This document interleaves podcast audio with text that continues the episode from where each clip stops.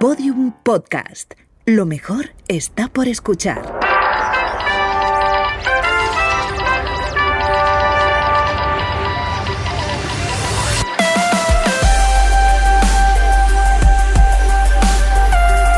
Tentación a Medianoche, un podcast que homenajea la radionovela escrita por Rafael Barón en adaptación de su novela homónima y realizada para la cadena Ser en el año 1973. Episodio 2, parte 2.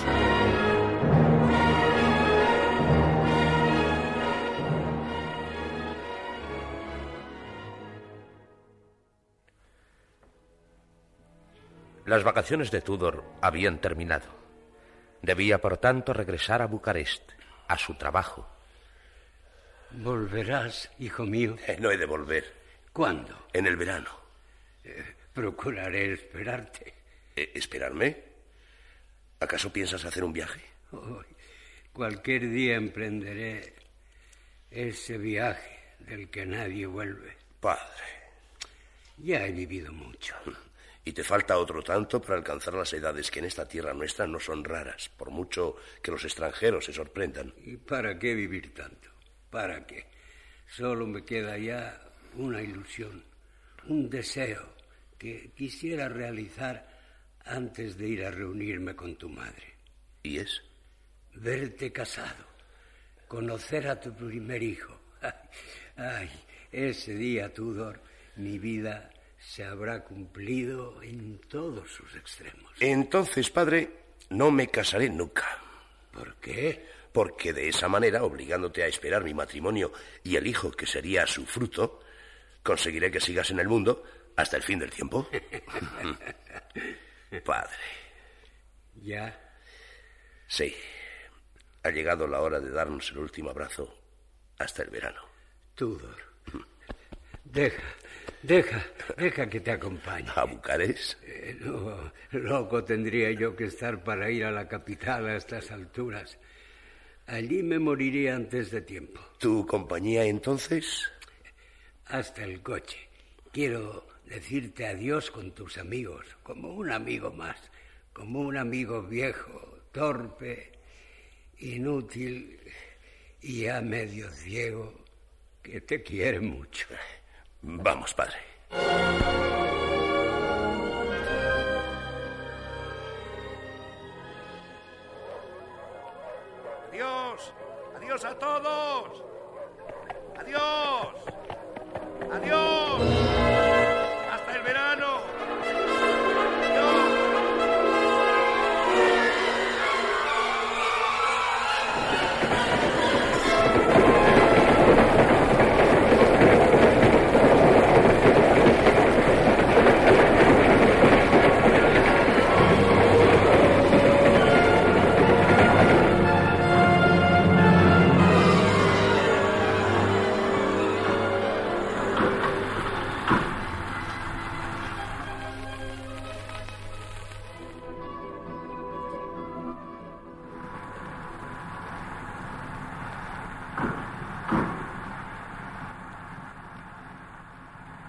Tudor. Tudor. Ah, pero Elena, qué sorpresa. Y ya me imaginaba que no esperaría usted encontrarme aquí. Esta atención, eh, es usted muy amable. No, no, no, no, por favor, no me lo agradezca. Si he venido a esperarle, no ha sido por amabilidad, sino por curiosidad, Tudor. ¿Por curiosidad? O si lo prefiere, animada por la idea de que a lo mejor volvió usted casado con alguna chiquita de Crisana que hubiera sabido conquistarle en pocos días. Pero ya va a empezar usted.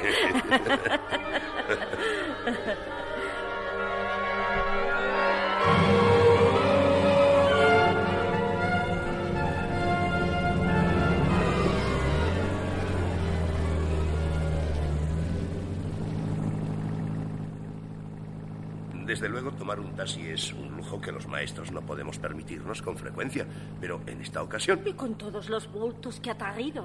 regalos en su mayor parte. Confío, Elena, en que le gusten las cosas que he elegido para usted. Tudor, qué locura. Acaba usted de lamentar lo corto de su sueldo y sin embargo... Calle, por favor. Quiero que tenga unos recuerdos míos de mi tierra, cosas típicas. Eh, Por ejemplo, una alfombra con fondo blanco, rojo y azul y muchos adornos de flores y Ya animales. estoy deseando verla. Debe de ser preciosa. Y unos vasos de cerámica negra según los hacían los antiguos dacios. Oh. Y unos vasos rojos también de cerámica, de acuerdo con el gusto de los romanos. Dios mío, tantas cosas. Y a punto he estado de traerle también un traje típico de campesina. Y para mí uno nuevo de fiesta con bordados de seda y de lana. ¿Pero para qué? Para que nos hubiésemos pasado el resto del invierno bailando junto a la estufa las danzas de mi tierra. Yo no soy la pareja que usted necesita. Mi otoño no hace juego con su primavera.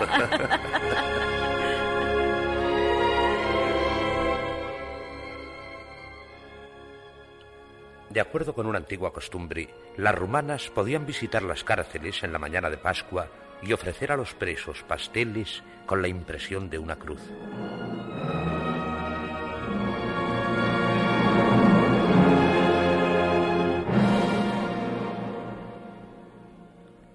Por la tarde, ese mismo día, los jóvenes campesinos iban a las arboledas.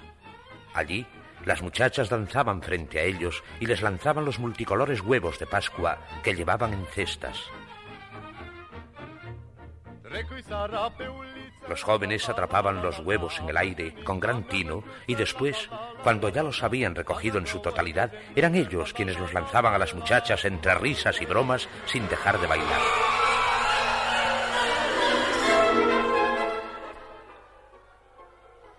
¿Sabe usted, Elena, que ahora en primavera en Berlad se celebra una feria de novias pobres? A propósito de novias, según creo, existe también una costumbre campesina, de acuerdo con la cual la suegra recibe a la novia con el pan y la sal, y a veces con miel y mantequilla. Como yo seré, en cierto modo, la suegra de la mujer que se case con usted, me gustaría saber, en mi caso, qué resultará más adecuado, el pan y la sal o, la miel y la mantequilla. Ya habrá tiempo de averiguarlo. Dependerá, supongo, de los gustos de la afortunada, como usted la llama. De lo único que estoy segura es de que las velas del casamiento hay que conservarlas toda la vida. ah, otra cosa. Cuando llegue el verano y vuelva usted a Crisana, no deje, por favor, de ir al 20 de julio a la cumbre del Monte Reina. Pero tiene que ser ese día, el de San Elías. Eh, ¿Sabe por qué? No que saberlo, Elena. Por las Nedei.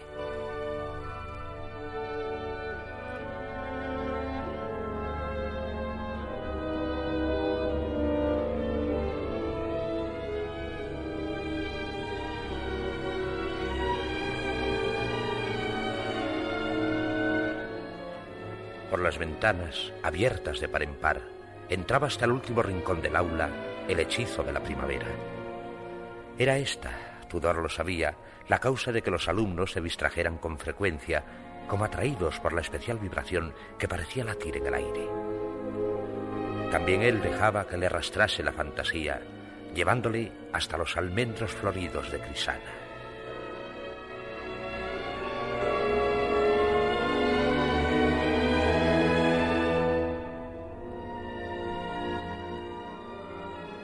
Luego, terminaba la clase, iba a dar un paseo por cualquier jardín, por cualquier parque, como buscando en ellos un fragante reflejo de su tierra.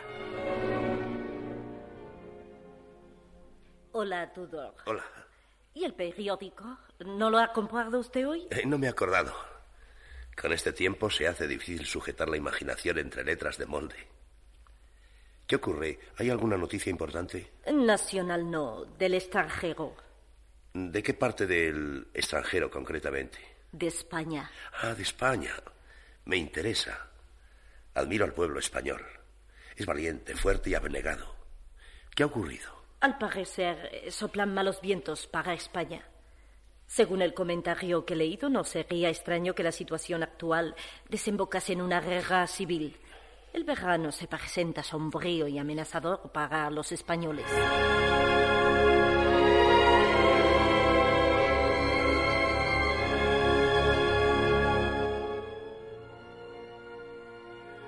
En los primeros días de julio, Tudor Barbu regresó a Crisana animado por el firme propósito de pasar en su pueblo el resto del verano.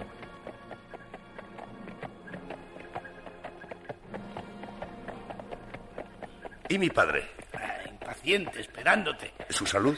Eh, desde que recibió tu carta, parece hasta más joven. El pobre viejo. Edad tiene de sobra para ser más que tu padre, abuelo tuyo. Tarde se decidió a tomar esposa. No sigas tú su ejemplo si no quieres tener en lugar de hijos, nietos. El ejemplo de mi padre es bueno. Hizo bien en esperar. Hubiera podido elegir a cualquier muchacha en sus años mozos, pero la suya no había nacido todavía. Y su constancia recibió después el mejor premio. Mi madre. Era una gran mujer. Era una mujer única. Y yo confío en tener la misma suerte, el mismo acierto que mi padre. Por eso espero.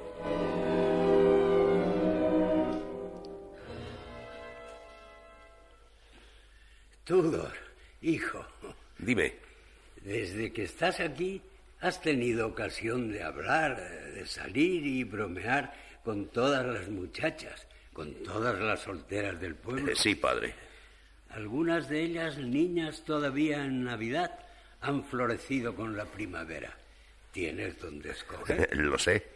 Entonces, Con ninguna de esas muchachas he sentido al hablar con ellas, al mirarlas, al rozar su piel cuando bailamos, eso que he de sentir por fuerza cuando llegue la que será mi esposa. pero mientras... Hmm, Mientras tanto, padre, saldré y reiré con todas las demás, pero de igual modo que salgo y río con mis amigos, cantando, jugando por campos y bosques, igual que si fuésemos todavía niños.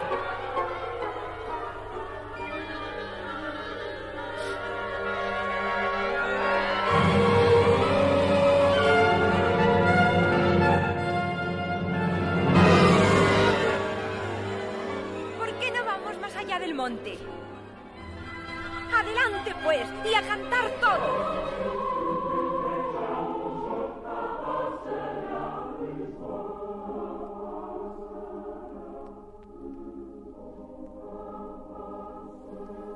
En el acervo de canciones populares que todos sabían desde niños, las había para cualquier momento, para cualquiera de los mágicos escenarios que se ofrecían a su contemplación. Por ejemplo, aquella, al otro lado del monte.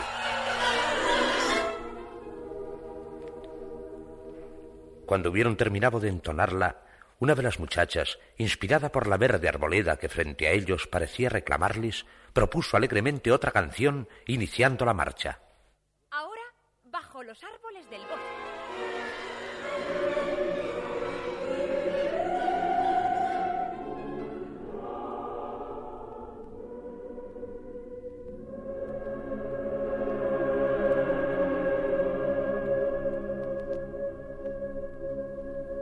Las voces juveniles se alzaban en toda su frescura a través de los troncos centenarios, ahuyentando a los pájaros escondidos en la enramada.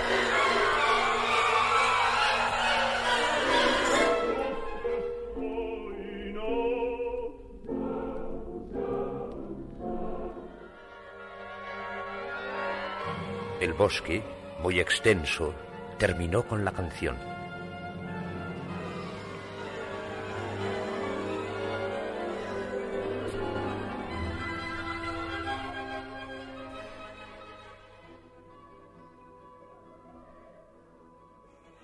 Ahora? ¿Qué cantamos ahora? ¿Lo preguntas teniendo cerca el río?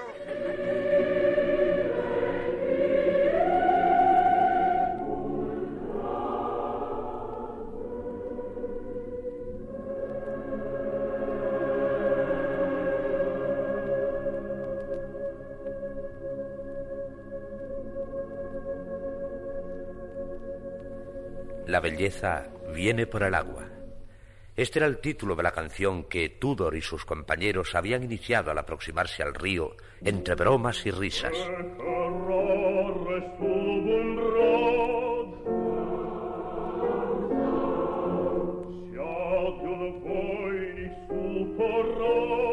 Tudor, sin embargo, enmudeció de pronto, como si ante sus ojos acabara de verificarse un prodigio. En realidad esto era lo que había sucedido. La canción tenía, estaba viéndolo, un valor profético, pues por el agua, por el río, se acercaba la belleza.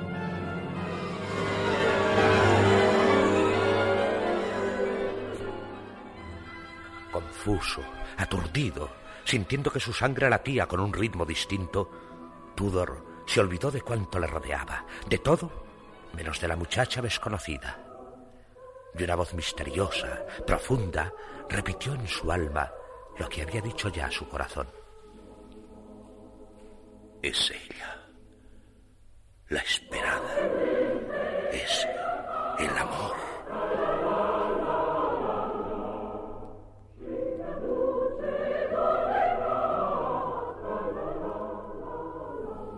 Luego, cuando ella le miró desde la barca, como atraída por su admiración, y sus ojos encontraron por vez primera, Tudor intuyó, adivinó su nombre. Lo supo como si la muchacha se lo hubiese revelado sin palabras, con el fulgor de sus pupilas.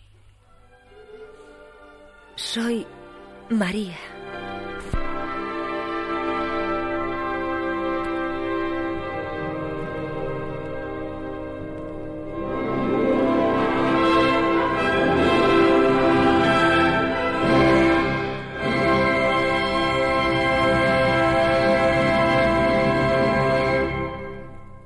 Hemos ofrecido el capítulo segundo de Tentación a Medianoche, de Rafael Barón. A continuación, y antes de nuestro cotidiano avance, presten atención a este mensaje. Belleza para usar a diario. Bandejas, fuentes, fruteros y muchos más complementos Majefesa en acero inoxidable. Majefesa, lo bello hecho práctico. Con leche y cereales, Danone hace el Daní. Puro alimento. También le añade chocolate o vainilla, caramelo. Mm, ¡Qué bueno es el Daní! ¡Qué cantidad de alimento! Daní de Danone. Tentación a medianoche. Nuevo éxito de Danone, Fontanera y Majefesa, editado por Cid, estará próximamente a la venta en toda España.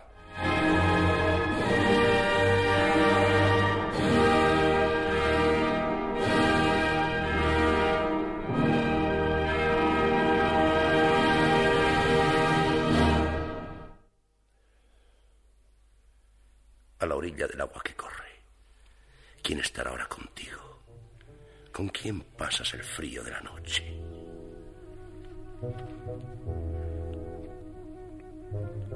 Los versos del poeta eran un sorprendente reflejo de sus propias dudas, de las preguntas que le habían robado el sueño y le mantenían inquieto y desasosegado.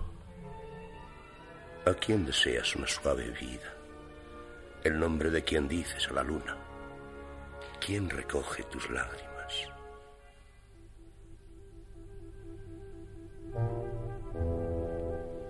Sobre el pecho de quien lloras tu amor. ¿Con quién alabas las flores que se abren? ¿Con quién maldices a la que se marchita?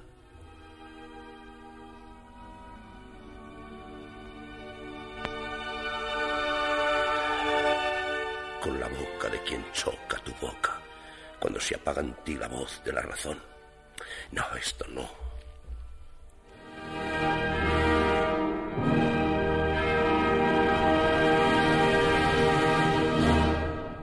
El capítulo de Tentación a Medianoche que les hemos ofrecido hoy fue interpretado en sus principales papeles por Juana Ginzo, Maribel Ramos y Eduardo La Cueva.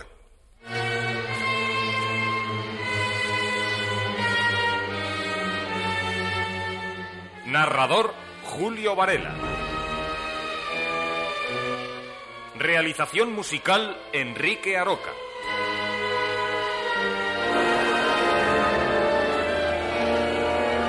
Dirección José Fernando Dicen.